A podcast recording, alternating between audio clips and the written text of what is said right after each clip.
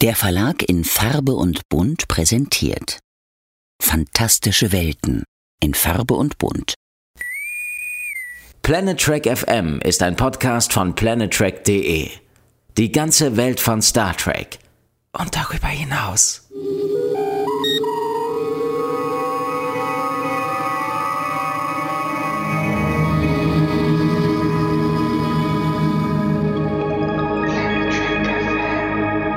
Moin moin und herzlich willkommen zu einer neuen Ausgabe von Planet Trek FM, die ganze Welt von Star Trek mit mir, eurem Björn Sülter. Heute geht's weiter mit Ausgabe 141 und der Besprechung der zweiten Staffel von Star Trek Picard. Am Start haben wir diesmal die sechste Episode mit dem schönen Titel Two of One oder zu Deutsch ursprünglich die Gala, neuerdings bei Amazon Prime 2 von 1. In Gala-Form ist auch meist sie, die Autorin-Kolumnistin Claudia Kern. Hallo Claudia. Hi Björn. Ich hoffe, ich äh, habe da nicht zu viel Vorschusslorbeeren jetzt schon verbraten, äh, was Gala-Form angeht, aber ich glaube, du wirst heute zu großer Form auflaufen. Ich bin heute so gut gelaunt, das Wetter ist gut, die, die, ähm, ähm, es, es ist kein Lärm draußen, es regnet nicht, es ist keine Baustelle da. Also wenn uns jetzt hier nicht noch ein Asteroid auf den Kopf fällt, dürfte dem Cast nichts mehr im Wege stehen. Halbe Staffel ist rum, dreimal super, einmal mies, einmal okay. Ähm, Hoffnung stirbt zuletzt war wahrscheinlich jetzt stand letzte Woche das Motto, oder? Ähm, ja, wir haben ja beide die jetzt anstehende Folge Tour of One schon gesehen. Das heißt, wir waren vorbereitet auf das, was uns in den kommenden 38 Minuten erwartet. Und deshalb, ja, bin ich mal gespannt, was du so zu sagen hast. Beim ersten Mal anschauen kamen sie ja bei uns beiden nicht gut weg. Daran erinnern wir uns zumindest. Ja, also beim ersten Anschauen war ich so ein bisschen geschockt. Ähm, über ein, zwei Dinge und zwar nicht im positiven Sinne, sondern mehr im Echt jetzt. so Maße, aber hey, vielleicht kannst du mir ja auch Sachen erklären dieses Mal, die das Ganze ein bisschen relativieren und in meinem Kopf zurechtrücken.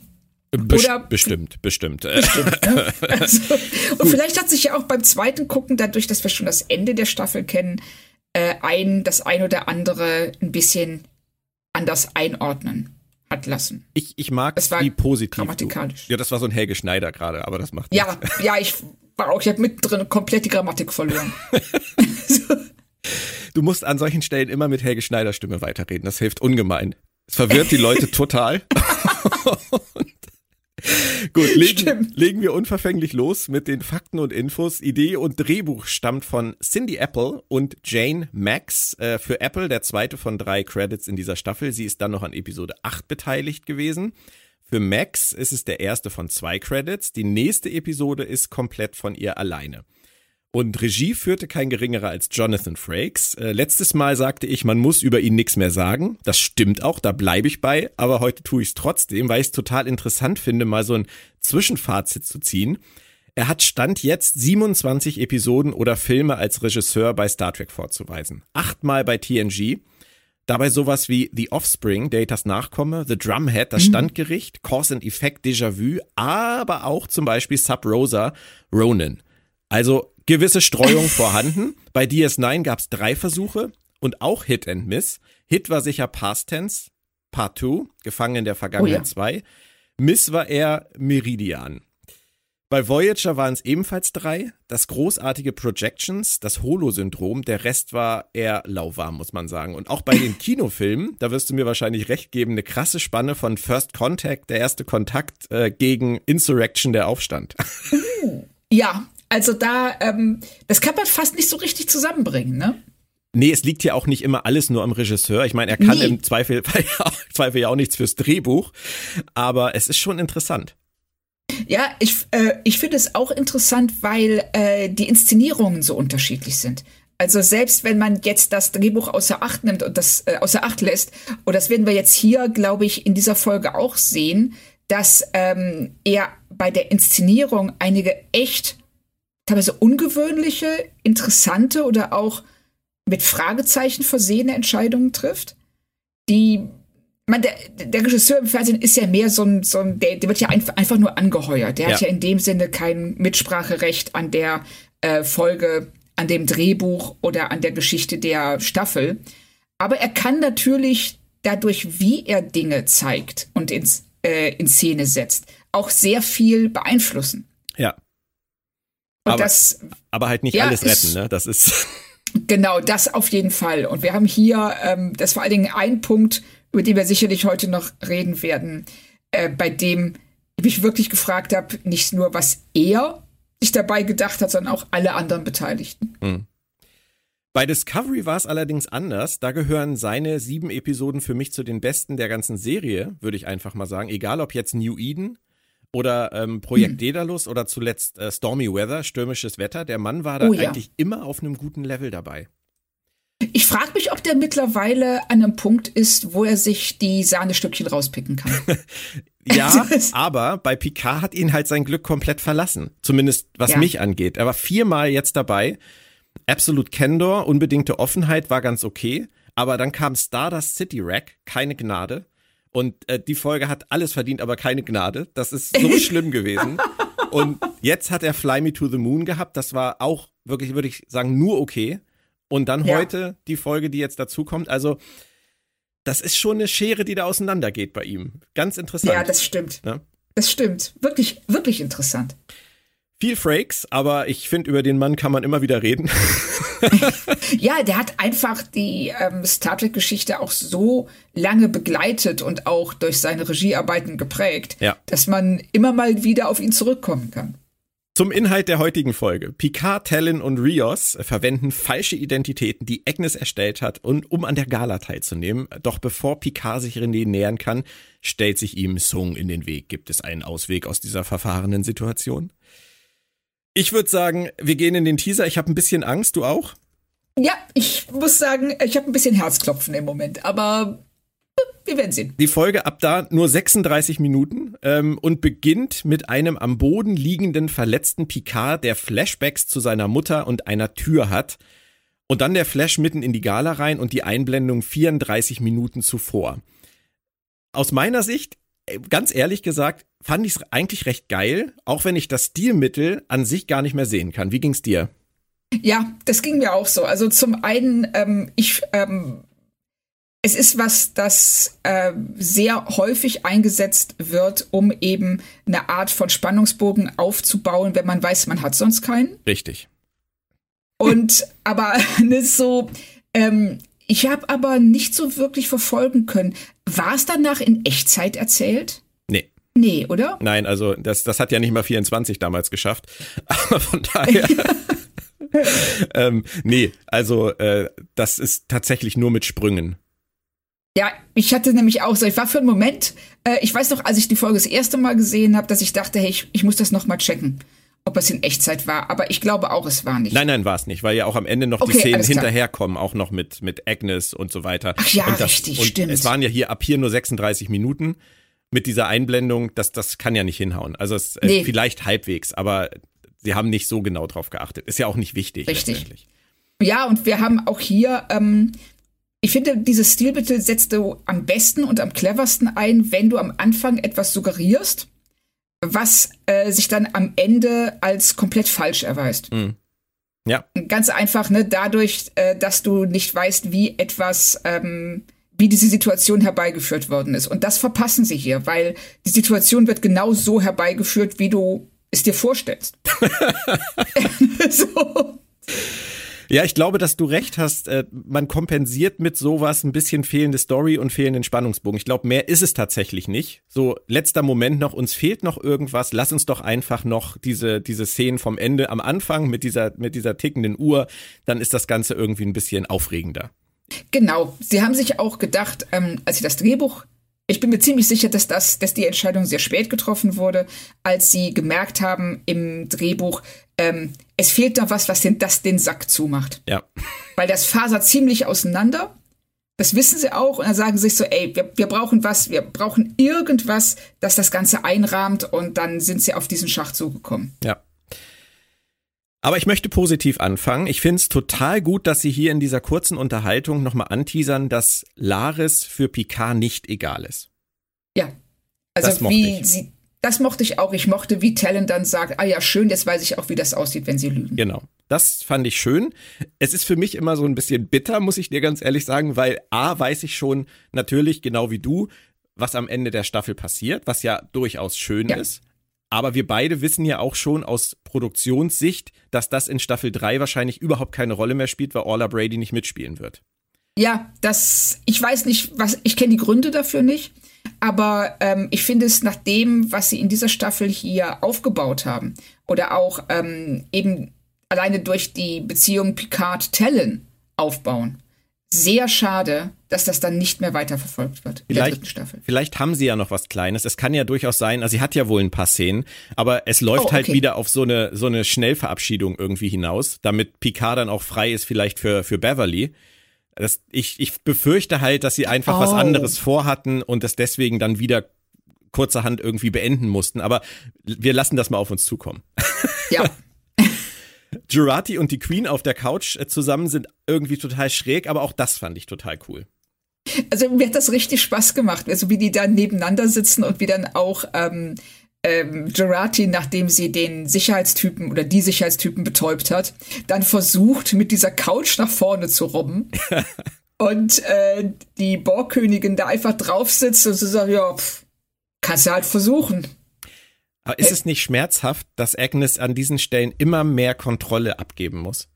Ja. Und das ist so, du merkst, wie sich dieses Netz zuzieht. Ja. Und auch wie sie, ähm, das finde ich im Verlauf der Folge sehr schön rausgearbeitet, wie sie immer häufiger, ohne es zu merken, vom Ich ins Wir verfällt. Mhm. Ja. Das haben sie echt gut gemacht. Ja, also die, auch hier wieder von der Inszenierung her, wo wir bei Frake sind, da sind so ein paar Momente, äh, mit Gerati und der Borgkönigin, wo sie so aus dem Off auf einmal auftaucht. Mhm. Was einfach toll umgesetzt ist. Ja. Das mit den beiden, das, das wirkte auf mich jetzt beim zweiten Mal gucken wie so ein total krankes Vereinigungsdate, bei dem ja. sie so umeinander herumtänzeln. Und ja. der Ausgang ist halt komplett vorgezeichnet. Das wissen beide eigentlich auch. Aber richtig. Das ist wirklich, wirklich cool. Das ist also man, auch wenn wir häufiger ja auch in dieser Staffel wieder kritisch an Sachen herangehen, dieser ganze Agnes äh, Queen Aspekt, der ist tatsächlich stark durchgezogen, finde ich, durch die Staffel. Ja. Absolut, da bin ich, äh, da stimme ich 100% zu. Es ist ähm, die Szenen mit den beiden, auch wenn sich einiges wiederholt, mhm. was aber klar ist, weil das so ein gegenseitiges Abtasten ist und immer wieder versuchen, äh, die richtigen Knöpfe zu drücken, den Finger in die Wunde zu legen. Und äh, Gerati, die ähm, sich fast schon ziert. Mhm. Ja. Obwohl sie weiß, wie es ausgehen wird. Und dann eben auch passend zum Folgentitel Two of One. Ne, die ähm, Gerati, die Borgkönigin auf der einen Seite und auf der anderen eben Picard und seine Nachfahrin René. Ja, stimmt. Was ich weniger gut gelungen fand und gelöst fand, äh, rein von den Dialogen her, war, was zwischen den beiden dann teilweise besprochen wird. Das ist so ein bisschen so Expositions-Smalltalk. Ja, da, sie wissen nicht, wo sie den, wo sie die Exposition unterbringen sollen und da sind die beiden natürlich ein dankbares Opfer. Ja. Und die mussten dann eben viel erzählen und ähm, währenddessen hast du dann diese, ähm, diesen Spannungsmoment an der ähm, Schlange vorm Einlass ne, mit diesem komischen Armband, in das dann die ID gepackt wird. Ich und das sage so, was ist das denn für eine Party? also ich meine, die machen bei der Oscarverleihung nicht so ein Theater, glaube ich. Ja. Ja, Aber ich fand es ganz hübsch, dass dieser Security-Mann auch überhaupt nicht irritiert davon ist, dass er dann äh, irgendwie sagt zu Rios, äh, sie sehen nicht aus wie ein 80-jähriger Herzchirurg. oder 60-jähriger genau. Herzchirurg. Ja. Und beim nächsten Scan ist es dann alles in Ordnung und das, das irritiert ihn auch nicht. Nein, null. Aber äh, später irritiert sich auch keiner von den Sicherheitsleuten, dass Gerati, die sie eben rausgeschmissen haben, auf einmal wieder da steht. Richtig. Die haben, die hatten Schichtwechsel. Das ist genau. Auf, später ist dann ja auch auf einmal ist überhaupt nicht mehr relevant, was da mit den Sicherheitsvorkehrungen passiert. Diese Leute, die da rumlaufen und dann Picard äh, festnehmen sollen und so weiter. Sie, sie benutzen das immer kurz, wenn sie es brauchen. Ja. dann schieben sie es wieder zur Seite. Ähm, wir merken uns mal ganz kurz für den Hinterkopf, René Picard, die ist auch da und ist am Trinken und am Trinken und am Trinken. Das nur mal ganz kurz für den Hinterkopf. Und dann sehen wir auch ihre Crew endlich. Und ja. äh, noch zehn Stunden bis zur Quarantäne, Claudia, die drei Tage dauern wird. Und ich liebe das, wie sie diesen Quatsch auch noch wiederholen. Ja, sie, sie wiederholen es so, als würden sie glauben, wenn wir es nur oft genug sagen, dann wird es schon irgendwann realistischer klingen. also. Herrlich, wirklich, wirklich schön. Rios begeistert also, sich für die Zeit. Zigarre, Streichhölzer. Also das ist definitiv schon der Anfang, dass sie, dass sie vorbereiten, dass er abspringt. Ja, das war mir äh, in der ersten Staffel ist mir das gar nicht so aufgefallen.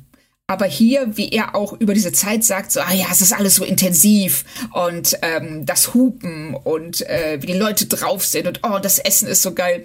Da dachte ich nur, hey, das ist all das, was Leute sagen, die zum ersten Mal in ein, ich sag mal, für sie exotisches Land fahren. Ja.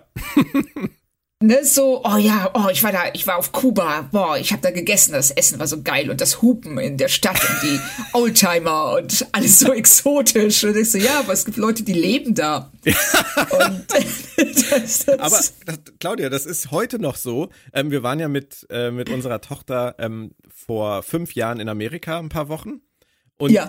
obwohl Leni damals halt sieben war, ähm, erzählt sie heute noch, also wenn es um Amerika geht, ist das ein, so ziemlich das Erste, was sie sagt, whoop, whoop. Weil sich das so eingeprägt hat, dieser, dieses Großstadtding, dass du, egal wo du bist, ob in Las Vegas oder in Los Angeles oder in San Francisco, du hörst ständig dieses Whoop Whoop. Ja, genau. wo du vom Hupen sprichst. Ja, ja, ja. Ja, aber das sind so Sachen, die setzen sich fest. Das ist genauso niemand, der in England oder der in London U-Bahn gefahren ist. Ja wird jeden Satz Mind the Gap richtig, vergessen. Richtig. Und sogar Seven hat Spaß, das sehen wir aus der Entfernung. Äh, traurig ist es ein bisschen, dass Jerry Ryan bis vier Minuten vor Ende der Folge überhaupt keinen Text hat in dieser Folge. Aber ich fand es trotzdem schön, aus der Distanz zu sehen, wie locker sie da zwischen den Leuten steht und da so richtig aufblüht. Ja, das ähm, ist ja auch was, was sie in der Staffel immer mal wieder ansprechen. Mhm. Auch ähm, in Los Angeles, wenn sie da die äh, mit diesem Wachmann spricht und die davon überzeugt, sie und Ruffy oben auf diesem Turm stehen zu lassen. Ja. Und ähm, dass sie ganz überrascht ist, wie gut sie sich einfügen kann in eine menschliche Gesellschaft, wenn sie diese Borg-Implantate nicht hat. Ja. Hätte man viel das mehr draus cool. machen können. Ist, ist ja. echt, echt cool, ja. Auf jeden Fall.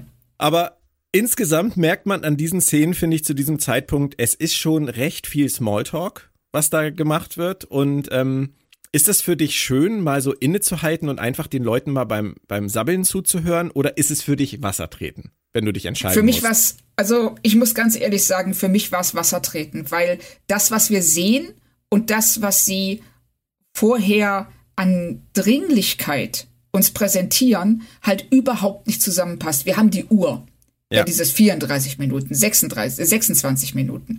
Und dann haben wir diese teils wirklich belanglosen Gespräche, die für sich genommen eigentlich schön sind. Also das zwischen Talon und Picard, das zwischen Ruffy und Rios. Das sind äh, alles interessante Sachen. Aber hier fehlt mir die Dringlichkeit. Es ist äh, so, ja, wir müssen jetzt noch die nächsten zehn Stunden auf René aufpassen und dann ist alles gut. Warum mhm. auch immer. Aber dass sie dann hier so einfach nur rumstehen, Cocktails trinken und labern. Also mir war es ein bisschen zugelassen. Ja. Und bei dir? Ja, ich mag's tatsächlich. Also ich, ich habe versucht, mich darauf einzulassen und das konnte ich auch ganz gut. Ich mag denen gerne mal zuhören, wenn sie über solche Dinge reden. Aber ich bin komplett bei dir. Es ist Wassertreten und es passt halt überhaupt nicht zum Tonfall, den sie eigentlich mit der Folge auch vor allem durch diese, diese tickende Uhr ähm, erzeugen wollen. Ja, den Aber man das, ich auch. Genau, wenn man das halt irgendwie zur Seite schieben kann, dann macht Spaß, einfach mal zuzuhören. Richtig, für sich genommen fand ich äh, die Unterhaltung gut. Ich fand auch sehr schön, wenn Ruffy mit Rios über seine, äh, also darüber spricht, dass er ja offensichtlich verliebt ist. Und dann also im Grunde genommen sagt, wenn du es runterbrichst, also mal ganz ehrlich, Fernbeziehungen funktionieren nicht. oh Mann, ja. Jetzt kommt aber was für mich, äh, die große Schule, die hohe Schule der Psychologie. Mein Satz der Woche, absolut, und zwar die Analyse von Talon über René Picard. Pass auf. ja. Wenn sie sich ans Ohr fasst, geht es meist bergab mit ihr. Und ich habe nur gedacht, wie geil, ich bin so froh, dass mich keiner so analysiert. Ja, also das war auch, das war so ein Moment, ich hatte da gesessen so, hat die das jetzt gerade wirklich gesagt? so, so, oh ja, sie greift sich ans Ohrläppchen. Oh, bye bye. Dann geht es meist bergab mit ihr. Wie oft in diesen, wie vielen Jahren hat sie sie gesagt, äh, beobachtet sie sie jetzt? 20, 25 Jahre? Wie ja, oft mag genau. das passiert sein? In dieser Schärfe, ja. dass sie sich ans Ohrläppchen gefasst hat und es danach wirklich bergab mit ihr ging. Das ist, das hätte ich gerne ja. mal erfahren. Ja, genau. Also das ist einfach, äh, das ist in dem Moment einfach, es ist vor allen Dingen so unnütz.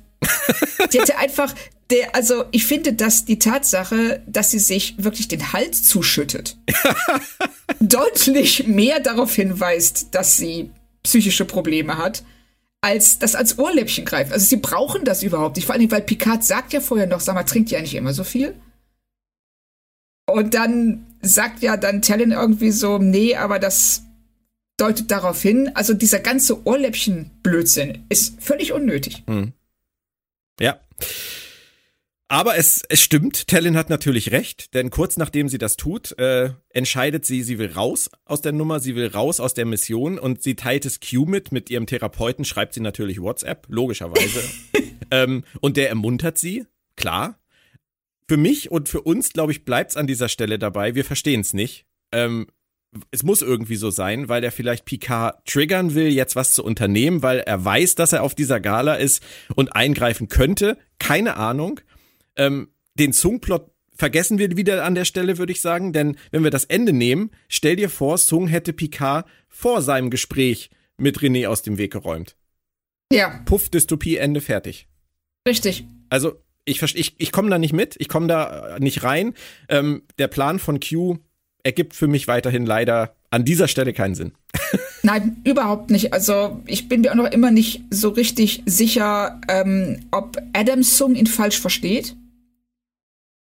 Aber das wird auch ähm, in keiner Weise irgendwie klar gemacht, weil ähm, äh, Q sagt so, hey, wir, du musst dich um Picard kümmern. Ja. Meint er damit Jean-Luc? Meint er René? Das ist ja das Witzige, dass sie in der letzten Folge ähm, wirklich es bei Picard belassen haben. Genau. Und da haben das ist mir auch, ich habe Ne? Da haben wir noch sehr ja. lang drüber geredet. Und, und hier korrigieren sie ihre eigene Geschichte dann, indem sie dann auf einmal ihn hier René Picard sagen lassen. Genau. Und das, ähm, also ich habe beides, beides ist mir irgendwie ein Rätsel. Also wenn er René Picard meinte, dann, klar, wenn sie nicht mitfliegt, dann kommt die Dystopie. Mhm. Aber Picard ist da, um das zu erleben und zu sehen. Ja. Und das ergibt immer noch nicht so wirklich Sinn, aber mehr als wenn Sung Jean-Luc Picard töten sollte. Dazu kommen wir noch.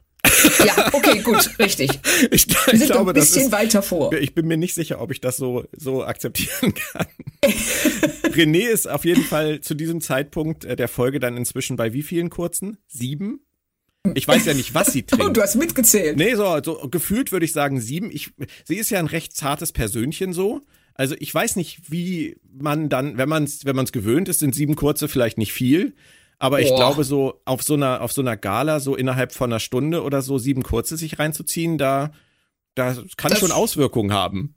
Würde ich auch sagen, dass du dann nicht mehr völlig klar bist, zumindest. Nicht mehr völlig, nee. Das, das mag sein. Aber man, man merkt ihr nichts an, was er darauf schließen lässt, dass es Routine ist.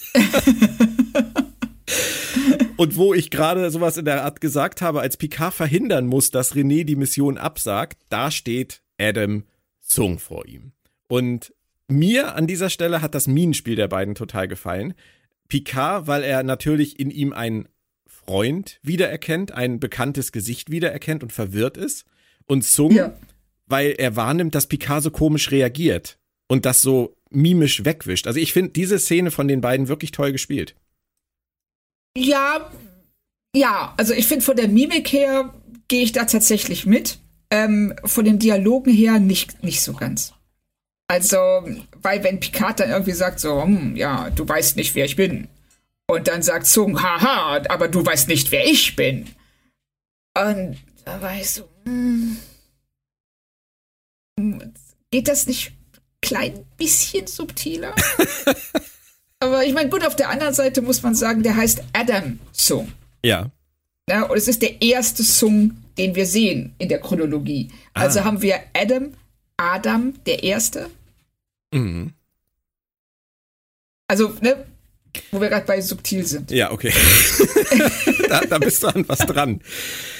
Ich verstehe, was du meinst, aber ich, ich fand die Szene jetzt nicht, also sie ist mir nicht negativ aufgefallen. Nein, nee, also das, ähm, das, ich möchte jetzt auch nicht sagen, da gibt es eine andere Szene, wo wir ja gleich noch drüber reden müssen, die ähm, da deutlich drüber ist. Ja. In jeder Beziehung drüber. Aber hier, ähm, ich finde es immer schön generell, wenn Picard und, ähm, also wenn Patrick Stewart und Brent Spiner aufeinandertreffen. Weil das immer irgendwie interessant ist. Außer sie treffen sich mit einem großen Stück Metall dazwischen, wie jetzt in der nächsten Szene. Und Sung will, wie äh, Q es ihm aufgetragen hat, Picard aus dem Spiel nehmen. Ähm, aber Q konnte eigentlich nicht vorhersehen, dass Agnes und die Queen da zur letzten Rettung kommen, oder? Nein, das ist alles nicht vorhersehbar. Gut, wenn man argumentiert, dass er die komplette Zeitlinie bereits kennt und nur das, äh, nur dafür sorgen will, dass sie sich so abspielt, wie ähm, er sie vor sich sieht, dann würde er das tatsächlich wissen. Nur Sung weiß es dann immer noch nicht. Ja, aber die, die Verhinderung der Dystopie wäre dann ja immer Teil der korrekten Zeitlinie gewesen. Weil das dann hm. ja alles hätte exakt immer so ablaufen müssen.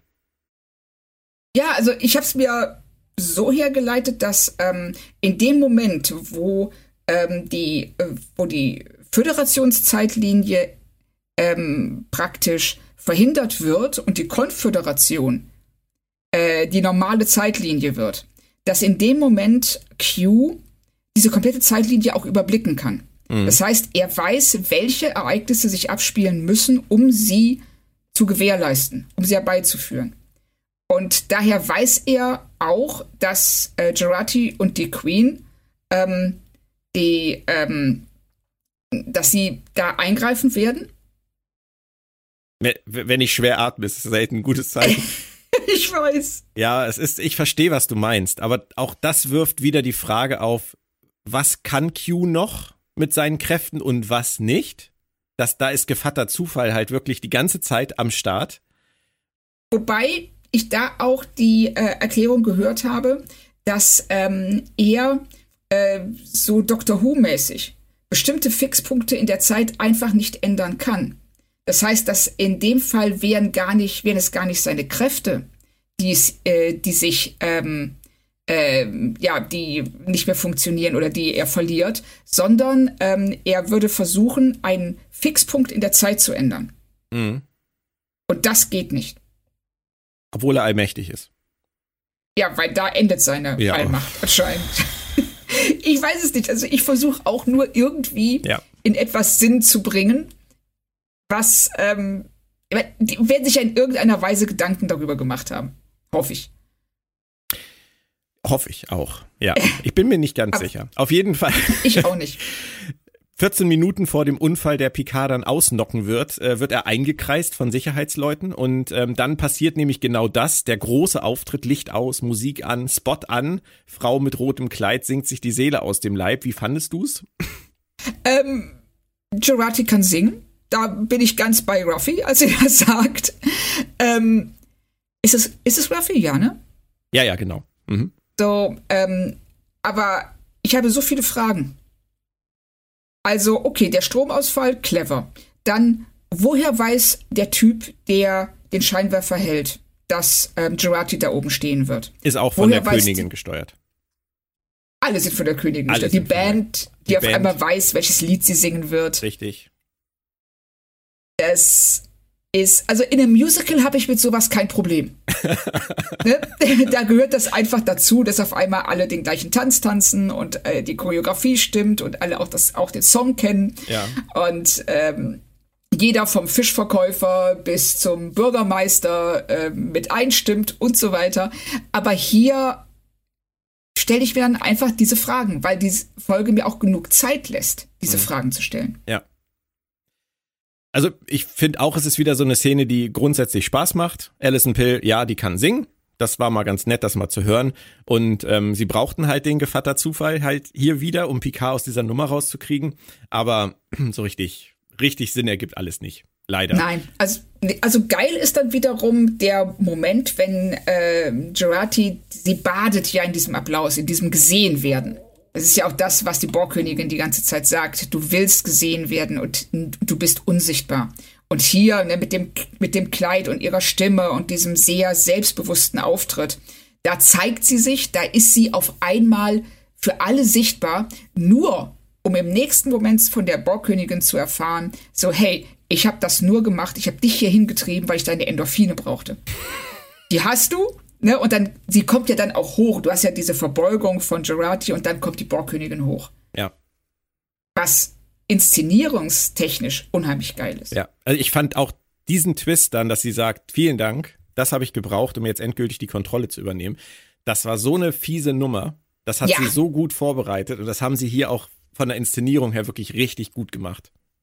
Ja, sehe ich äh, ganz genauso. Es ist äh, toll inszeniert und ähm, ja, für mich ist das einer der Höhepunkte der Folge. Also diese, dieser kurze Moment, in dem du auf einmal merkst, wirklich wie brutal die Borgkönigin ist. Das hat nichts mit Freundschaft zu tun oder ihr irgendwie zu helfen. Es ist nicht so ein Ding, wo sich zwei Feinde im Verlaufe einer Staffel oder eines Films irgendwie zu Freunden entwickeln, sich irgendwie zusammenraufen. Nee, sie ist ganz brutal, nutzt sie gnadenlos aus mhm. und ergreift die, die Chance, als sie sich ihr bietet. Ja, ja. Es bleibt das Gold der Staffel. Ja, ja, ist so. Und durch die Gesangsnummer hat Picard, haben wir gesagt, dankenswerterweise dann die Chance, René doch noch abzufangen. Ähm, die ist auch wirklich offensichtlich noch relativ nüchtern. Das ist gut. Sie ist bereit für die Unterhaltung. Äh, ich finde auch, dass die Penelope Mitchell das so gut spielt in dieser Szene, dass ich echt gerne mehr von ihr gesehen hätte. Ja, das stimmt. Sie macht es, äh, sie macht es sehr gut. Sie ist, sie hat genau, also das ist ja ein schwieriger Moment. Auch für die, nicht nur für die Figur, sondern auch für die Schauspielerin. Wie soll sie ähm, sie hat ja im Grunde genommen überhaupt keine Beziehung zu Picard, dass er ihr Nachfahre ist, kann ja eigentlich ja völlig egal sein. Weiß sie ja auch nicht. Ähm, aber wie sie dann so mit dieser Mischung aus Verwirrung und Neugier auf diesen alten Mann reagiert, der dann auch sagt, sag mal, ich will Ihnen ja nicht zu nahe treten, aber sind Sie nicht ein bisschen alt für einen Sicherheits Security? Ja. Und er sagt so, ja, ich bin der Weiseste von Ihnen und, äh, und sieht sich dann einfach durch seine ja fast schon so seine Großvaterartige Art. Ich musste total in der Szene an, an Mike Ehrmantraut denken aus Breaking Bad und Better Call Saul. Ah, ja. Der ja auch so ein Stimmt. ähnlicher Typ ist. Stimmt. Und, ähm, der, die, also ich, ich würde tatsächlich auch Picard so im Anzug mit seinem, mit seinem, äh, mit seinem Teil da im Ohr, ich würde ihm den, den altersweisen Security-Chef noch abnehmen. Ja, würde ich auch. Also einfach jemand, der ähm, eigentlich schon in Rente ist, aber wenn er nochmal, wenn es äh, eine Veranstaltung ist, die eben total wichtig ist oder auf die er Bock hat, dann einfach sagt, ja, klar kümmere ich mich darum. Ja. Also ich fand es jetzt ein bisschen übertrieben, ihn so als so zu Greis für diese für diesen Anzug hinzustellen. für den für den Spruch war es natürlich okay, aber grundsätzlich, also mir ist es nicht so negativ aufgefallen. So als, als ich meine, Boss der Einheit. 80. Ja, aber ja. wenn du den so kommen siehst, die, die, die stehen ja nicht irgendwie face to face, weißt du? Das ist, der, er kommt da angelaufen in seinem Anzug, ähm, so ein glatzköpfiger Typ, der so auf Entfernung halt irgendwas zwischen 60 und 90 ist. Und ja, aber da, da jetzt gleich zu sagen, Entschuldigung, sind sie nicht, sind sie nicht echt ein bisschen drüber? Das, ich fand das, fand das lustig, dass sie das so, lag vielleicht am Alkohol. Ja. Ich wollte gerade sagen, ne, so Alkohol senkt die Hemmungen. Vielleicht ja. war das, sie fand es auch lustig und nüchtern hätte sie es nicht, hätte den, den Spruch wahrscheinlich nicht rausgehauen. Siehst, haben wir den Alkohol noch untergebracht. Ja, genau. Wie findest du denn Picards Herangehensweise an sie? Ich fand das gut. Also, wie er mit ihr redet, wie einfühlsam er ist, aber auf der anderen Seite auch bestimmend. Ja. Wie er ähm, sich selbst ein Stück weit öffnet, um sie dazu zu bringen, sich zu öffnen. Also mir hat die Unterhaltung gefallen. Was meinst du? Ja, das ist, das war wieder so ein bisschen der, der alte Picard, den wir aus der Serie kennen, der sich zu seinen Leuten hinsetzt und inspirierende Worte von sich gibt. Ja. Das, das war schön. Genau. Und ich finde es auch schön, wie sie hier die Themen Mutter und René Picard zusammenbringen. Richtig. Auch wenn ähm, das natürlich immer noch so ein bisschen hakt, das haben wir schon mehrfach besprochen, aber die Botschaft, die er ihr gegenüber hier rüberbringt, Angst haben heißt, sich der Risiken gewahr sein. Die finde ich ganz toll. Ja, Genau, nämlich wenn sie sagt, ähm, Angst kann ein Freund sein. Und er direkt widerspricht und sagt, nee, nee. Ähm, Angst ist nur, ja, ist, ist im Grunde genommen ist es nur ein Gefühl. Es ist, sei dir der Risiken bewusst, aber lass dich davon nicht lähmen, so wie in Dune. Äh, ne? Furcht tötet den Verstand. Ja. Nein, das, das ordnet er, finde ich, schön ein für sie. Finde ich auch. Und es ist alles in Ordnung, aber trotzdem bleibt am Ende dieser viel zu kurzen Unterhaltung ja eigentlich. Und es ist ja auch die einzige zwischen den beiden. Ähm, bei mir die Frage, ob seine Inspiration, die er an dieser Stelle verteilt, ausreicht, um all ihre Probleme und Sorgen wirklich so wegzuwischen, die sie hat, die sie aufgebaut hat, ja offensichtlich auch über einen langen Zeitraum. Ich meine, da sitzt sie da und hat sich gerade entschieden hinzuschmeißen und dann kommt da nach sieben kurzen so ein Opi um die Ecke und sagt was Hübsches. Ja, so muss man das ja sagen. Sie sitzt da ja. und ist völlig im Arsch und er kommt und sagt was Nettes. Drei Minuten. Kann das reichen für diesen, für dieses Umschwenken? Okay, ich mach's doch. Würdest du sagen, das kannst du akzeptieren? Ähm, ich kann es akzeptieren, wenn ihr dieses Umsch also dieser, äh, diese eigentliche Entscheidung von ihrem Therapeuten, also von Q, eingeredet wurde. Mhm weil dann wäre das nicht, käme nicht aus ihr selber raus, sondern wäre ihr eingepflanzt worden. Und dann würde ich es, könnte ich es akzeptieren, dass sie relativ schnell da wieder rauskommt, weil es nicht wirklich aus ihr selber kommt. Ja. Auf der anderen Seite, also dass wir äh, sie, bevor sie zu Q geht, eben als eine zerrissene Figur wahrnehmen, die nicht weiß, ob sie der die Fähigkeit hat oder nicht. Q drängt sie in die eine Richtung und Picard holt sie da raus und drängt sie in die andere Richtung. Das macht sie allerdings sehr passiv. Was mir auch nicht so richtig gefällt, aber ich finde es so, kann ich damit leben. Okay. Ähm, jedenfalls deutlich besser, als ich damit leben könnte, wenn es ihre eigene Entscheidung gewesen wäre. Und da ist dieser, wie du gerade so schön gesagt hast, Opi, der drei Minuten ein paar Glückskekse-Sprüche raushaut und sie sagt, oh ja, du hast recht. Ja. Ja, es ist, es ist schwierig. Sie ist ein bisschen zu sehr Spielball. Ja. Von diesen zwei alten Männern, die sich da ihr Privatduell liefern. Aber ähm, da Picard es wirklich sehr schön macht, sehr, sehr empathisch macht an dieser Stelle, kann ich da auch drüber hinwegsehen. Aber eins habe ich mich gefragt und ähm, warum sagt er ihr nicht einfach die Wahrheit? weil sie dann am nächsten Morgen ihre Mutter anruft und sagt, du, ich hatte gestern wieder so einen Sitzen. da hat mir einer einen Scheiß erzählt. ich weiß es nicht. Ähm, meinst du, das funktioniert in so einer Situation? Ja, warum denn nicht? Also, also ich sag mal, wenn du jetzt zu mir kommst, ja, und ich habe jetzt die Wahl, ich kann morgen äh, in Urlaub nach England fliegen ähm, oder ähm, ich kann meine Arbeit machen. Und du kommst zu mir und du sagst, hey, wenn du deine Arbeit machst, dann wird die Menschheit gerettet werden. Und du musst nur auf diese zehn Tage England verzichten. Aber wenn du nach England fliegst, hast du eine geile Zeit, aber dummerweise wird in 100 Jahren die Menschheit weg sein. Ich wäre echt gespannt, ich wäre echt gespannt, was du dann antworten würdest. also ganz ehrlich, ich meine, vielleicht bin ich einfach nur mega leichtgläubig, aber ich würde einfach sagen, hey, oh wow, war mir nicht klar? Wenn du es gut herleiten kannst, dann würde ich natürlich sagen, sicher mache ich das. Sicher mache ich jetzt meine Arbeit. Wenn irgendjemand, den du noch nie zuvor gesehen hast, kommt und dir sowas erzählt? Wenn er es vernünftig herleitet. Wow. Okay. Also, okay. ich sag ja, vielleicht bin ich einfach nur extrem leicht zu beeinflussen. Du, du öffnest, du öffnest hier gerade Tür und Tor für oh nein. Dinge. Ja, okay. Also, wenn man dann wirklich. Es ist ja so ein bisschen wie bei Zurück in die Zukunft. Ja. Wo Marty McFly dann in den 50ern vor der Tür steht und sagt, ähm, wir kennen uns noch nicht, aber wir werden uns kennen. Und Doc Brown ihm irgendwie vertraut und, und ihm glaubt. Aber ähm, ja, ich, ich weiß nicht. Also ich glaube, da wäre schon einiges mehr nötig an Beweisen. Ja, also, aber er hätte ja, er könnte ja einfach damit kommen, dass er ihre ganze Familiengeschichte kennt. Das stimmt. Ne, dass er ein Picard ist, dass er, ähm, ähm, dass er weiß, wo das Weingut ist. Also Dinge, die nun wirklich kein Sicherheits-OP wissen könnte.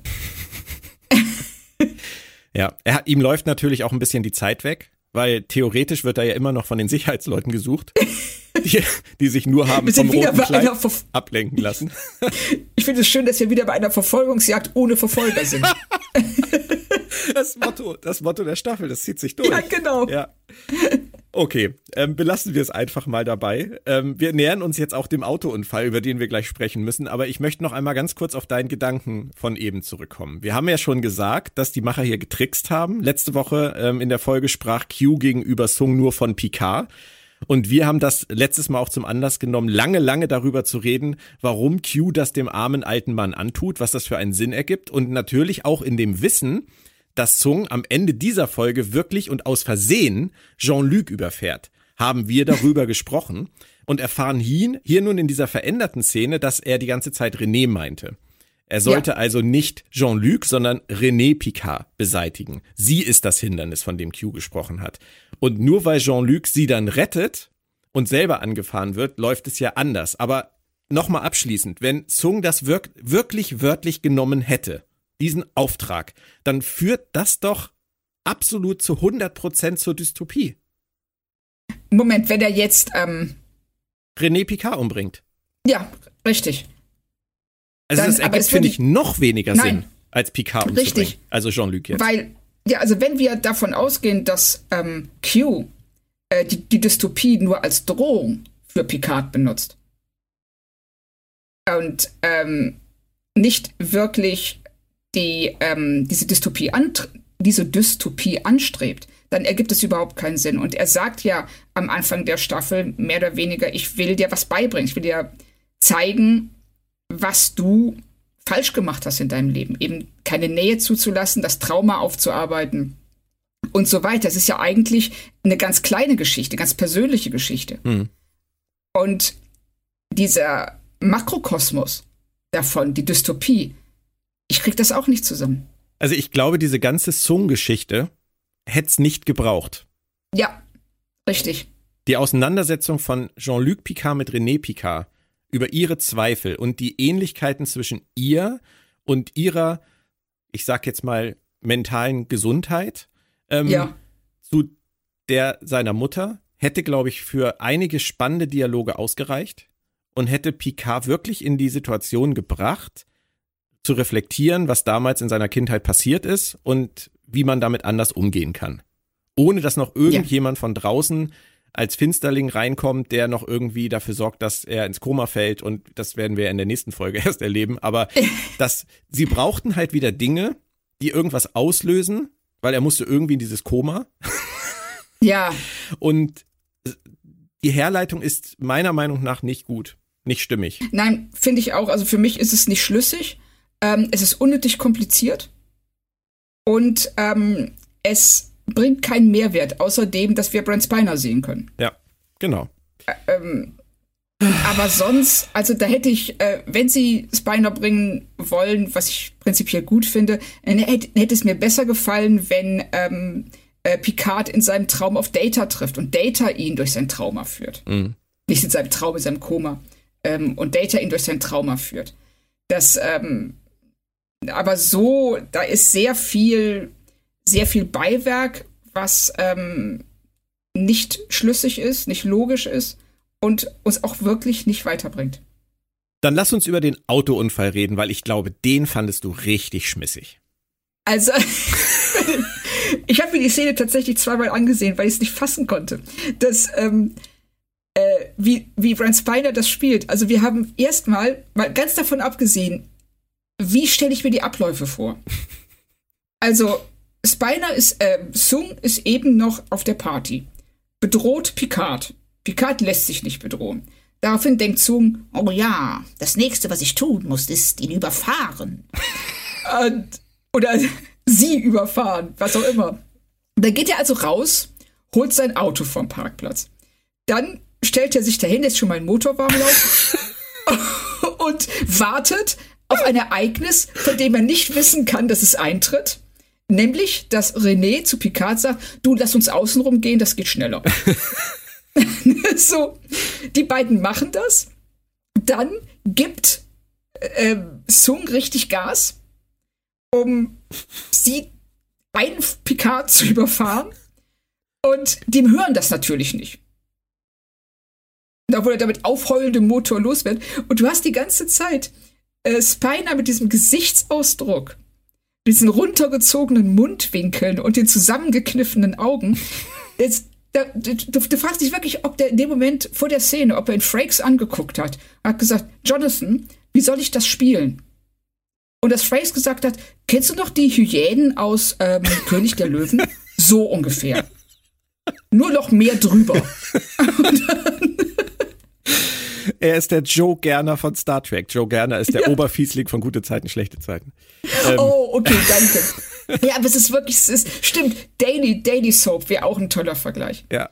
Das, äh, auch von der Inszenierung her, die, das ist auch äh, der Schnitt, das ist so holprig. Ja. Und vor allem hast du halt recht damit, dass sein Plan erst ist, dass er die Sicherheitsleute auf ihn aufmerksam macht, die sich dann total debil von der singenden Gerati ablenken lassen, eine potenzielle Gefahr auf der Party zu beseitigen. Offensichtlich. Also alle stehen bleiben und starren. Weil die sind ja so unprofessionell offensichtlich. Die, die wundern sich ja auch nicht, dass ein Herzchirurg dann auf einmal beim nächsten Mal scannen jemand ganz anderes ist. Das sind alles nur, ja, das, das, das wirkt doch alles total dilettantisch, was da passiert. Ja, und dann muss man sich vorstellen, dass Sung dann da steht, sieht, dass die Sicherheitsleute loslaufen, sieht, dass Gerati anfängt zu singen und alle erstarren und dann den Gedanken hat, den du gerade hast, das funktioniert nicht. ich mach's jetzt anders, aber überhaupt nichts vorhersehen kann. Selbst wenn Q ihm Nein. alles vorher erzählt hat, ergibt das, was er vorher macht, wieder keinen Sinn. Das ist, ja. Es ist, also, das war für mich, ähm, du sprichst ja immer so gerne von den Heulern der Folge. Also, das toppt für mich noch das Ohrläppchen. Mhm. Es kommt aber noch was. Ähm, ich ahne, was du meinst, ja. Erstmal bringen sie den verletzten Picard jetzt zu Theresa. Sehr gut, dass sie sie wieder ins Spiel bringen. Ich mag die äh, Figur auch. Ich finde auch sehr, sehr gut gespielt. Ähm, und ich ja. fand es total witzig, wie alle rumdrucksen, weil sie nichts über Picard sagen wollen. So Thema Golem-Körper und so. Ja. Das, das war schon lustig. Es fand ich auch, ich finde vor allen Dingen, ähm, äh, der schönste Moment ist für mich, wenn Rios zu ihr sagt, hör mal, ich weiß, wie das aussieht. Wie sieht das denn aus? Also, ich meine, das ist was, ähm, das sind, da ist ein Defibrillator, der einfach mal in die Luft fliegt. Ja. Ähm, da sind Leute, die sagen so, äh, nee, der hat schon ziemlich viele Transplantate, also eigentlich alle. Und Und er sagte, ja, ich weiß, wie das aussieht. Und du denkst so, was soll sich Theresa dabei denken? Ja. so. Es ist, ja, es ist merkwürdig, aber äh, trotzdem, das ist so ein bisschen mehr Star Trek 4 Flair wieder. Das ist ja, okay. Das hat mir auch gefallen. Ja. Also da, also ich fand auch Ruffys Timing, wenn sie sagt, ähm, äh, ja, er hatte alle, er hat alle Implantate, ist echt gut. Das halten wir fest. Das ist nämlich ein sehr schöner positiver Moment und es wird gleich schlimm. Von daher ja. ist es gut, dass du das nochmal angesprochen hast, weil jetzt kommt für mich die Heuler-Galerie zum Schluss. Also es steigert sich langsam. Ja. Core, Corey, genau, ja. wartet zu Hause auf ihren ja. Dad. Und was ich erstmal richtig geil finde, ist, ihr Vater kommt einfach nur mit offener Krawatte um den Hals rein. Und sie springt auf und sagt, mein Gott, was ist dir denn passiert? What the fuck? Genau. Ich meine, was ist los mit der Frau? Der ist, der ist zu Hause, der macht seine Krawatte auf. Hat sie das Drehbuch gelesen? Ich habe auch, ich habe geguckt, so, äh, hat er irgendwie Blut? Ähm, ist der Blut besudelt? Ähm, hat er noch so ein abgerissenes Lenkrad in der Hand? so. Das ist, das ist total strange. Also, aber egal. Ähm, Brent Spiner finde ich danach, auch wenn, wenn er in der Autoszene vielleicht ein bisschen drüber ist, hier finde ich ihn wieder gut. Ich verstehe ja, aber, aber nicht. Ja, sag ruhig. Ja, was, was erzählt er ihr denn da? Genau. Das ist auch mein das Problem. Ist ich verstehe ja. auch gar nicht, warum er, warum er aufgibt jetzt an der Nein, Stelle oder aufgegeben ich hat. Ich auch nicht. Er, er braust da mit dem Auto einmal an diesem Hotel vorbei und, und, und verfehlt René Picard. Er hätte ja auch aussteigen und sie abknallen können. Er hätte umdrehen können und nochmal durchfahren, weil sie stand ja. ja die ganze Zeit noch. Also, Richtig. Was ist sein Problem? Ich, ich weiß auch nicht, und er ist dann auf einmal, ist er total resignierend. Ja. Und ähm, die äh, Beziehung zwischen den beiden passt auch gar nicht zu der, die wir bei der ersten Begegnung sehen, nämlich nachdem er da vor diesem Komitee geredet hat, die ihn abgelehnt haben. Er kommt nach Hause und dann sagt Corey ja so relativ lakonisch, ah, hast du wieder deine, die Menschheit wird noch sehen, was sie davon hat, Rede gebracht. Mhm. Und ähm, also offensichtlich weiß sie, in welchem Feld er tätig ist und auch wie er drauf ist. Und hier wirkt das so, als ob sie überhaupt keine Ahnung hat, was er eigentlich macht. Er dann die ganze Zeit ungefähr 25 Mal sagt, ja, du bist mein Lebenswerk. Und sie sagt, wieso nennst du mich so, Dad? Und das dann so.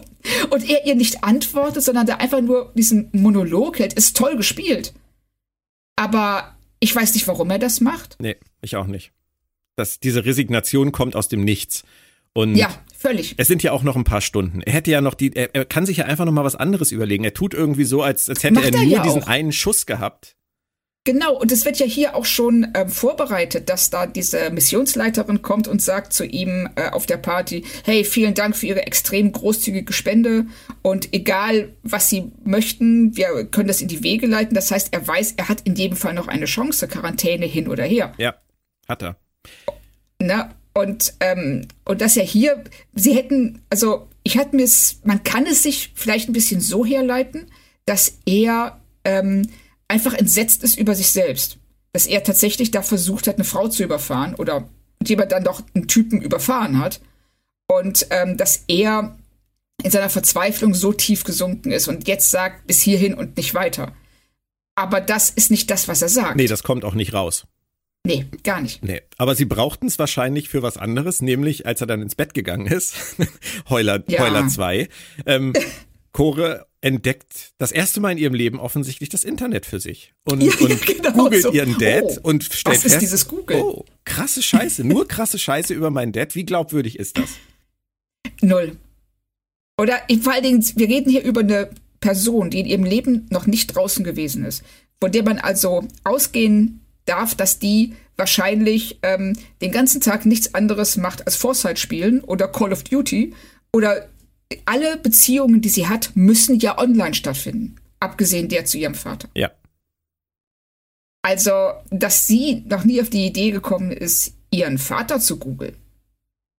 Und auch, also, dass sie nicht in seinen privaten Files rumstöbert, das kann ich verstehen. Das ist äh, ne, aus Respekt, aber auch, aber auch das, ähm, würde ein Teenager sich so verhalten? Würde da die, die Neugier nicht überwiegen? Doch. Doch, also ich glaube wirklich, ja, ne? also ähm, gerade, du hast es ja angesprochen, dass da sie so isoliert ist, hat sie gar keine große Möglichkeit. Ich hatte, als ich, als ich ein Kind war, hatte ich zwei Hüft-OPs und bei der, ja. bei beiden lag ich danach wochenlang, bei der zweiten sogar monatelang im Bett. Und oh. ähm, das Einzige, was ich hatte, war mein Amiga. Und der ja. lief, der lief 24-7. Also hätte es damals das Internet schon gegeben in dem Maße, dann, dann wäre das von mir nicht sicher gewesen. Da, das kannst ja. du aber glauben. Und wenn ich jetzt heute sehe, wie meine Tochter, seitdem sie das Smartphone mit Internetzugang für sich entdeckt hat, damit umgeht und googelt und sucht und sagt, hier, oh, guck mal, da habe ich noch was über dich gefunden und so. Es ist total lustig.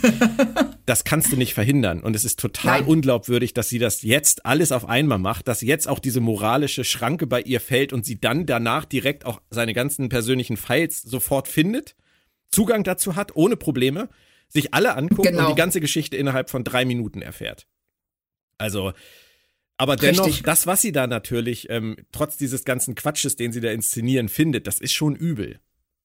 Ist es auch, dass sie dann ähm, auf einmal merkt, so, hey, wieso habe ich diese ganzen Erinnerungen nicht? Wieso kenne ich diese Fotos nicht? Mhm. Und äh, zu merken, dass du, sie weiß es ja noch nicht genau, sie definiert ja noch nicht ganz klar, was sie eigentlich ist. Sie fragt sich das ja auch am Ende. Ähm, aber dass du halt siehst, sie ist offensichtlich, ähm, ja, das Produkt, also sie ist offensichtlich ein Produkt, sie ist etwas, das hergestellt wurde in irgendeiner Weise. Und zwar nicht als erstes, nicht als Prototyp, sondern da gab es schon eine ganze Reihe von Vorgängerinnen, die, ähm, ja, für die das eben nicht ganz so gut ausgegangen ist. Ja. Picard liegt jetzt auf jeden Fall im Koma erstmal und träumt fleißig Erinnerungen an seine Mutter nach. Ähm, und Tellen sagt, sie kann irgendwie sehen, dass er in seiner Gedankenwelt jetzt festhängt mit ihrem Device, was sie da in der Hand hält. Es kann eigentlich kaum schräger werden, dachte ich. Ähm, ja. Aber dann schlägt sie noch vor, dass sie reingeht und ihn wieder rausgeleitet und da hatte ich echtes Boxbrain-Vibes. Ja. Stimmt. Also das war so, erstmal sah das für mich fast aus wie ein Sonic Screwdriver aus Doctor Who. Das Gerät, was dieser hat. Und das ist auch genauso praktisch, weil der kann ja auch alles, was gerade gebraucht wird. Ja. Und, ähm, und dann sagt so, ja, und dann kann ich da reingehen. Und dann bringt sie auch noch so krude Vergleiche. Ne, so, ähm, ja, das ist ja so ähnlich, als, als würde man so und so. Und dann mache ich das ganz einfach und dann kann ich ihn da rausholen. Und, und dann sagt irgendwer, ich weiß jetzt gar nicht mehr, wer sagt so, mm, vielleicht nicht. Mhm. Und sie sagt, oh doch. Und damit ist das dann auch praktisch durch. Dann hast du noch Ruffys Monolog. Ah, gleich, gleich. Gleich. Oh ja, okay, oh, gut. Gleich, gleich. Ich will dir nicht vorgreifen. Nee, oh Gott. Erhalte mir meine gute Laune noch kurz. Nee, aber ähm, ich verstehe an dieser Stelle, muss ich ehrlich sagen, und das hat mich zu ganz anderen Fragen noch geführt, ich verstehe Rios nicht so ganz, weil er diesen Zeitdruck aufbaut. Er sagt, sie müssen René beschützen und deswegen müssen sie ihn jetzt auch aus diesem Koma rausholen. Aber das hat mich dann zu einer ganz anderen Frage gebracht. Warum haben sie René nicht mitgenommen? Haben Sie die auf der Party gelassen? Das, oh, das, du, das, das führt zu so vielen Fragen, weil ähm, die stand das letzte Mal da, als sie sagten, wir müssen Theresa rufen. So, da stand ja, René genau. Picard noch daneben, hat aber nie irgendwie gefragt, warum wurde jetzt dieser Bodyguard hier von mir auf einmal von irgendjemand angefahren. Das wundert sie auch offensichtlich nicht genug, um es zu fragen. Und Richtig. offensichtlich hat niemand außer Picard danach mit ihr geredet, sondern sie haben sie einfach betrunken und verstört wieder zurück auf diese Party geschickt, auf der durchaus Zung, wenn er nicht so dusselig wäre, einen weiteren Move hätte unternehmen können, René Picard Richtig. zu stoppen. Du hast absolut recht, das, so. das, ist mir nicht aufgefallen. Das haben sie so unter den Teppich gekehrt. Aber das ist Stimmt. mir durch Rios Satz mit dem, wir müssen ihn da rausholen, weil Zeitdruck, er muss sie beschützen, ist mir das aufgefallen, dass das keinen Sinn ergibt, dass die sich nicht selber darum bemühen, sie zu beschützen. Weil Song ja. ist da noch irgendwo. Und die einfach da stehen zu lassen, ist einfach totaler Quatsch. Weil es waren Richtig. eben noch zehn Stunden. Es sind immer noch neun. Und ja. das sagt einerseits aus, dass Zung noch neun Stunden hätte und noch die ganze Quarantäne, weil er im Vorstand sitzt. und zweitens, ähm, dass sie, sie, dass sie wirklich René noch neun Stunden bewachen müssen vor dieser Quarantäne, wenn es nur um die Quarantäne geht. Ja, weißt du? richtig. Das, ich verstehe es nicht. Nee, Nee, du hast äh, vollkommen recht. Ich habe da ehrlich gesagt, ich habe mich da von der Folge ablenken lassen. Das ist mir nicht aufgefallen. Das ist ganz schön aber gemein, dass sie das tun. Aber ist es auch. Und es ähm, ist auch nicht nachvollziehbar, dass ähm, René dann nicht mal sagt, so, ähm, was ist denn hier eigentlich los? Und wie kommen sie da überhaupt weg? Wie bringen sie diesen angefahrenen Picard weg? Ja. Und warum rufen sie keinen Krankenwagen? Ja, nee, geht ja nicht, weil er den Golem-Körper hat. Ja, aber das müssten sie René Picard ja auch erklären. Tut mir leid, das geht nicht, weil er einen Golem-Körper hat. Weißt du, hätten sie, hätte, hätten sie es vorher so gemacht, wie du es vorgeschlagen hast, dass Picard ihr offenbart, wer er ist, wo er herkommt und was das Thema ist. Dann ja. hätte sie jetzt so Gillian, äh, Gillian Taylor mäßig Star Trek 4 mitkommen können. Die genau. letzten Stunden vor der Quarantäne. Richtig, und dann hättest du auch noch so ein paar ähm, schöne Momente gehabt, weißt du, dass sie dann sagt so, oh wow, ihr könnt beamen. Oder sie sind kurz auf dem Schiff und sie sagt so, boah, das ist unsere Zukunft, das können wir erreichen. Und Geil. all das habe ich mit auf den Weg gebracht. Ja. Ja. Ne, so dann kann ich auch hier meine, ähm, meine Zweifel, die habe ich zwar immer noch, aber ich kann die jetzt anders einordnen, besser damit umgehen, weil ich weiß, welche gewaltige Chance sich durch äh, diese Mission für die Menschheit eröffnet. Ja. Und alle sind froh. Das wäre vielleicht schöner gewesen, aber irgendwie ist ihnen da, finde ich, an der Stelle jetzt äh, ihre Story wieder komplett entglitten. Ja, weil sie dann auch, ähm, sie neigen dazu, ihre Figuren nur so lange zu gebrauchen, wie sie nötig sind. Dann lassen sie die fallen und ähm, du weißt aber gar nicht jetzt, was ist jetzt mit denen? Also, ja, wieso? Eine ne, ne, ne instabile Person wie René Picard, die jetzt gerade von, von unserem Jean-Luc wieder auf Kurs gebracht wurde, die das jetzt erlebt hat, draußen vor diesem vor dieser Gala. Also ich ich würde vermuten, ganz ehrlich, die geht jetzt rein und säuft sich richtig zu. ja, genau. Und danach ist sie dann aber auch so, dass sie sagt, ich schmeiß jetzt wirklich hin. Ja. Das war ein Zeichen. Ja, ja richtig, dass sie dann äh, denkt so, oh mein Gott, da ist, was weiß ich, irgendein Irrer, der äh, die Mission verhindern will. Der hat jetzt diesen armen Mann angefahren. Und ähm, das ist ja meine Schuld, weil ich hätte ja nicht auf diese Mission gehen müssen. Mhm. Ne, wenn du jetzt wirklich mit der sehr verquerten Logik denkst. Und ähm, ja, dann will ich jetzt erst recht nicht mehr. Oder eben abgesehen davon, dass sie ja auch traumatisiert ist von dem, was da passiert. Ja. so. Also äh, warten wir es mal ab, äh, ob wir es vielleicht einfach nicht mehr in Erinnerung haben, was in den nächsten Folgen passiert. Aber an dieser Stelle äh, sind bei mir die Fragezeichen dadurch nur noch größer geworden. Ja. Ähm, jetzt kommt aber mein Heulersatz des Tages. Und mir tat Michelle Hurt wirklich noch nie so leid wie hier. Weil wie die wirklich mit einem so leidenden Gesichtsausdruck fast in die Kamera gucken muss und sagen muss, was kann da schon schiefgehen? Außer oh Gott, verdammt ja. viel. Da habe ich wirklich so schallend gelacht. Ja. Was ist das bitte für ein Satz? Ja, ja, es, es ist furchtbar. Und dann, sie wollten auf Biegen und Brechen irgendwie diese Parallelität zwischen dem, was sie sagt und der durch die Stadt äh, spazierenden Gerati erzeugen. Und das ist, das funktioniert einfach nicht, dann, weil sie es ja auch gleich zweimal sagen muss. Ja. Na, sie sagt ja dann so, ja, was kann davon schiefgehen? Ja, alles halt. Und ähm, ja, vielleicht sollten wir das nicht tun, aber hm, wir tun es halt doch. Und die tun dir da echt keinen Gefallen. Nein. Also Ruffy ist eh das ärmste Schwein der Staffel. Mhm. Ja, außer Elnor vielleicht noch. Außer, ja, stimmt, Elnor ist, ist auf Platz 1. ja, echt, Aber also echt Sünde. Also das, der Satz tat ja. mir, tat mir wirklich physisch weh. Ja, der ist äh, vor allen Dingen, weil das dieses Abschlussbild von ähm, Gerati, die da ähm, mit diesem roten Kleid durch das nächtliche LA schlendert, auf die Innenstadt zugeht und du weißt einfach, das ist nicht sie, das ist die Borgkönigin. Das ist schon, das ist ein tolles Bild. Ja. Das wäre viel besser gewesen, ohne noch irgendeinen einordnenden sie, Satz von Ruffy. Genau, sie hätten nichts anderes mehr gebraucht. Ja. Sie hätten nur äh, den Song, den sie singt, am, ähm, in der Mitte der Folge, den hätten sie da noch mal so ein bisschen schräg äh, instrumental zurückbringen müssen, dass wir eben wissen, das ist nicht mehr sie und dann das wäre die, das wäre, das wäre Orville gewesen. Das hätten sie bei Orville definitiv ja, gemacht. Stimmt. Ja, ja. Claudia, ich glaube, wir sind beim Fazit angekommen. Es ist nicht ganz einfach heute, vermute ich. Mal. Nee, ist es nicht. Also ähm, nach dem ersten Mal gucken, muss ich ganz ehrlich sagen, äh, habe ich eins von fünf gegeben. Mhm. Ähm, ich wäre jetzt bereit, das auf zwei von fünf zu erhöhen, aber auch nur wegen Gerati und der Borgkönigin. Ähm, ansonsten, es sind so viele Heuler drin es ist äh, so viel, das keinen Sinn macht, dass der Rest der Folge, also sagen wir mal so, Gerati, Borgkönigin sind für mich drei von fünf, der ganze Rest ist eins von fünf. Und ich weiß nicht, wie ich das so richtig gewichten soll, also sage ich einfach zwei von fünf, was soll's. Ja, ja, ich, da, ich würde da wohl auch landen. Ich tue mich wirklich verdammt schwer bei dieser Folge, weil die, ja. die Gerati-Szenen sind toll. Ich mag auch die Picard-René-Szene. Ja, das stimmt. Ich finde auch, dass Alison Pill schön gesungen hat. Aber der ganze Rest wirft so viele Fragen auf. Und ähm, gerade jetzt auch äh, das letzte jetzt, das mit René, dass sie sie im Prinzip da zurücklassen, ohne dass wir wissen, ob irgendjemand nochmal mit ihr gesprochen hat oder was sie danach tut oder warum Sung wegfährt und nichts mehr tut. Und das ist, das ist alles so elementar für die Geschichte, die sie eigentlich erzählen wollen. Ja. Dass es eigentlich eine Frechheit ist, dass sie es überhaupt nicht tun. Das stimmt. Und deswegen ähm, finde ich die Folge eigentlich schlimmer als die bisher schwächste, die wir hatten.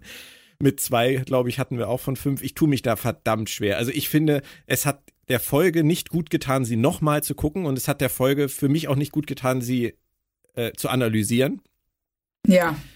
Ich hoffe einfach immer noch, dass wir jetzt noch vier Folgen vor uns haben, die das Ganze irgendwie für mich wieder auf den Kurs bringen. Vom Gefühl her weiß ich nicht, kann, kann es klappen, aber das ist für mich definitiv jetzt erstmal der, der Tiefpunkt der Staffel. Leider. Ja, also das, ähm, da stimme ich dir zu. Und ähm, es ist das, was wir schon öfter gesagt haben.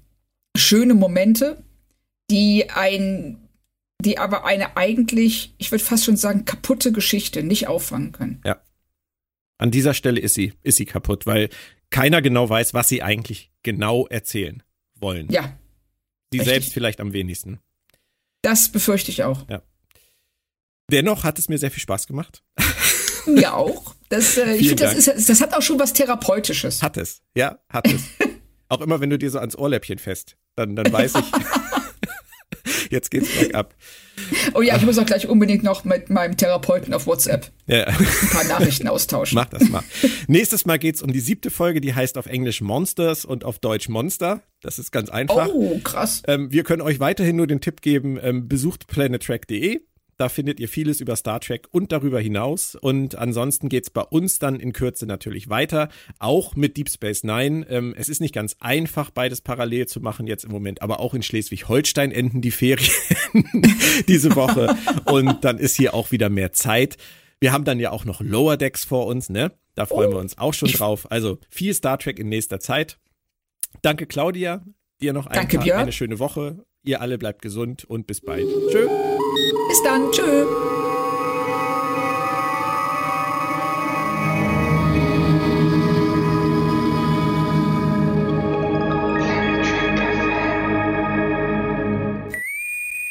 Planet Trek FM ist ein Podcast von planettrek.de. Die ganze Welt von Star Trek und darüber hinaus.